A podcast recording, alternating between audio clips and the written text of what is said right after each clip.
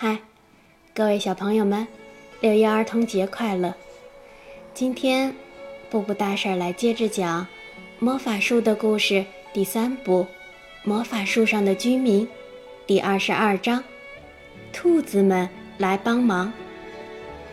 乔和月亮脸大胆地走向兔子洞，那是沃夫斯上次来调查时挖的。显然，强盗们已经发现了这个兔子洞，并且派人把守着。闪闪发亮的长矛动了一下，一个刺耳的声音大喊道：“谁在那儿？”是乔和月亮脸。月亮脸说：“我们是来告诉你们，你们快要把魔法树弄死了。”因为你们正在破坏魔法树的树根。呸！传来粗鲁的声音。月亮脸气愤极了。难道你们不在意砍死一棵树吗？他责问道。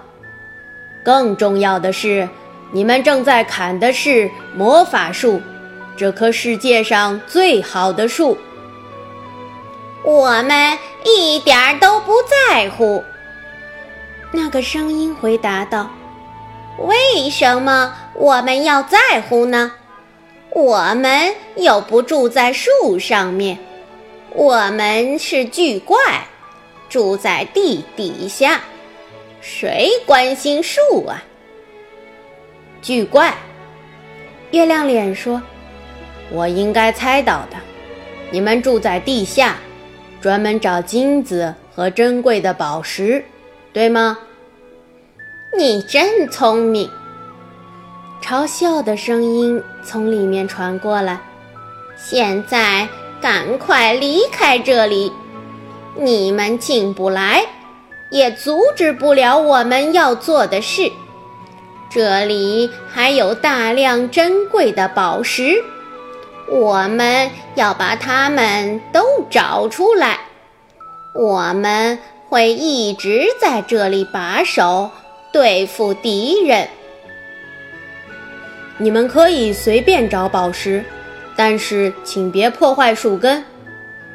月亮脸绝望地说：“我们才懒得管这棵破树呢。”那个声音说。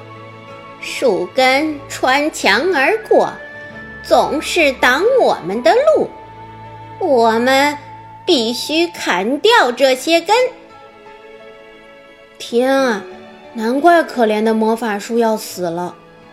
乔说道：“月亮脸，我们下一步要怎么做？”月亮脸仔细看着兔子洞，思考着：如果带一群由森林居民组成的队伍。冲进洞去，或者找到更多的兔子来挖洞，可行吗？不，当然不行。无论哪种情况，都进不去这个洞。突然，又一根长矛出现了，寒光闪闪的，指着月亮脸。你们怎么进到山洞里的？月亮脸向后退了几步，大喊道。这扇门一直是锁着的，钥匙在长胡子皮克金那里。哈哈，我们从他那儿偷了钥匙，很容易就进来了。那个声音大笑着说：“然后把门从里面锁住，没有人能进来。”我们已经在这待了一周了，除了一只多管闲事的兔子曾闯进来过，没人知道。等我们抓到他，一定要好好教训他一顿。沃夫斯听到后，吓得赶紧躲到人群后面。没事的，思思仙女说。我们不会让他们找到你的，沃夫斯，别害怕。月亮脸和乔回到了大家身边。我不知道我们该怎么办。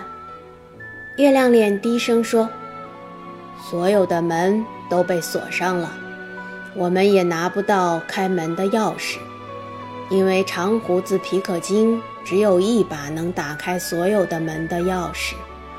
那些巨怪正戒备森严地守卫着兔子洞，阻止我们进入。就算是晚上，他们也会在那里守卫的。我们可以让兔子们悄悄潜入隧道。乔说：“帮我们再找出一条路，这样我们就可以蜂拥而入，给那些巨怪们一个大惊喜。这可能是我们唯一能做的事情。”月亮脸说：“你觉得呢，什么名先生？”我也是这样想的。什么名先生说：“要是我们能让兔子们帮忙挖一个大洞，我们就可以通过大洞进入宝石洞穴，吓唬那些巨怪。这也是我们唯一能进入宝石洞穴的办法了。”是的，月亮脸深思道：“好吧，我们现在立刻行动。”沃夫斯在哪儿呢？我在这儿，月亮脸。兔子立刻回答：“有什么我能做的？我不敢再进那个我挖的洞了。别让我去那里。”不会的，月亮脸说：“你最先去那里已经非常勇敢了，沃夫斯。”我想让你做的是，去召集魔法森林里最大、最强壮的兔子们，带他们来这里。我们希望他们能在宝石洞穴的正下方挖一个大大的地洞。那些强盗们一定不会想到，我们会从洞穴下面开辟一条路冲进去。好的，月亮脸。兔子回答完。飞速离开，只见它的白色小尾巴上下跳跃着，身影越来越远。接下来，大家无聊地等待兔子们到来。近旁的灯笼里发出微弱的光。月亮脸告诉大家，要用最小的声音说话。我饿了，康妮小声说。什么名先生咯咯地笑了。我拿了一些金属太妃糖，他说：“你喜欢太妃糖，对吗，康妮？”“嗯，是的。”康妮开心地说。“什么是金素太妃糖？我以前从来没有听说过。”什么名先生拿出一个纸袋给康妮，其他人都在旁边看着，他们都知道。什么是金素太妃糖？那是种非常有趣儿的糖果，只要你咀嚼它，它就会变大，越来越大，越来越大，直到完全填满你的嘴，让你一句话也说不出来。然后，突然间，它就爆裂不见了，你的嘴里一下子什么都没有了。康妮拿了两块，天哪，会发生什么？一块已经够惊悚了，吃两块一定会给他留下难忘的记忆。康妮把太妃糖放在嘴里，大家都盯着他。贝西已经咯咯地笑起来。康妮使劲儿咀嚼，真有趣儿，他想着，我越咀嚼。它就变得越大，糟糕，它们变得太大了。它们不断膨胀，把康妮的嘴填得满满的，让他不能开口说话，也不能咀嚼。他惊慌地盯着大家，咕咕咕！康妮发出惊恐的声音，他的眼睛瞪得都快掉出来了，他的脸被太妃糖。胀得鼓鼓的，舌头被挤得不能动弹。就在他以为自己一秒钟也忍受不了的时候，金素太妃糖突然爆炸，消失不见了。康妮惊讶地站起来，他的嘴空了。太妃糖哪儿去了？他并没有吞下它呀。其他人咯咯笑起来。康妮十分生气，好讨厌的恶作剧！他瞪着什么名先生说：“哦，你应该只吃一块，而不是两块。”什么名先生一边说，一边笑得流出了眼泪。一块太妃糖是有趣的，两块就有些可怕了。嘘。月亮脸说：“别让巨怪们知道我们还在这里。要是被他们发现了，我们会被监视的。”哦，我觉得在这儿弄出些噪音也不错。”思思仙女低声说：“巨怪如果忙着监视我们，兔子们挖洞的声音就不会被听见。”思思仙女说的很有道理，乔说。我们在这里大声的喧哗，弄出声响。等兔子们在洞穴下面开挖的时候，巨怪们就不会注意了。于是，大家开始大声的说话，大声的欢笑。第三根长矛在洞口出现，一个声音吼道：“你们还惦记着要下来吗？别做梦了！”等我们向下冲入洞口的时候，长矛是挡不住我们的。月亮脸大喊，这话引得第四根闪着寒光的长矛也出现在洞口。过了一会儿，兔子大军一个挨着一个出现在通道后边，沃夫斯在前面领路，神情十分骄傲。他说。我把他们带来了，他们都是魔法森林里最大、最强壮的兔子。月亮脸告诉兔子大军该做些什么。你们要在宝石洞穴正下方挖一条通道，他说，通道要一直通到洞穴的地面。巨怪们。一定想不到我们会从那里发起攻击。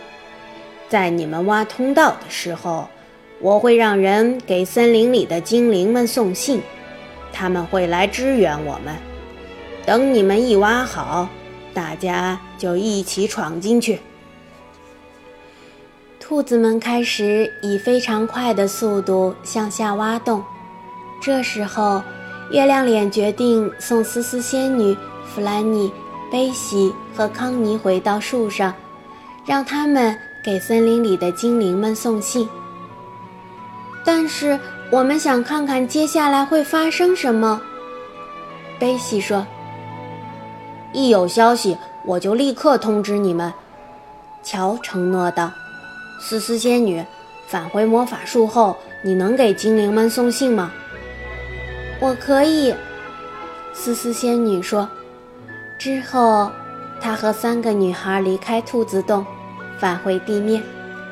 在森林里，他遇到了一个精灵，给他带了口信，要他帮忙立刻组建一支精灵部队。兔子们以最快的速度，悄无声息地向下挖着，一直向下，向下，向下。当他们知道。已经挖到洞穴下面的正中心的时候，他们又开始向上挖，一直向上，向上，向上。他们打算挖到洞穴地面的正中间。这时，精灵部队出现在隧道里，紧紧地跟在兔子大军后面。只要兔子们一挖好通往洞穴地面的通道，大家。就立刻冲上去，但是事情并未像预料中那样发展。兔子们突然停下来，他们向上挖掘通道的工作被迫终止了。一种坚硬的、谁也挖不动的东西挡住了他们。那是什么？月亮脸焦急地问。让我摸一下。他触摸后，沮丧地说：“是块很重的大石头，我忘了。洞穴的地面是用石头铺成的，我们不可能过去。非常抱歉，兔子们，你们的工作都白费了。”哈哈哈！吼吼吼！远处突然传来大笑的声音。我们。早听见你们在挖洞了，你们竟然不知道，地面是用石头铺成的！哈哈哈！吼吼吼！可恶的巨怪！月亮脸说：“他带大家沿着通道原路返回。我们现在该怎么办？巨怪们到底有没有被打跑呢？”要想知道结果，请听下一回哦。各位小朋友们，再见。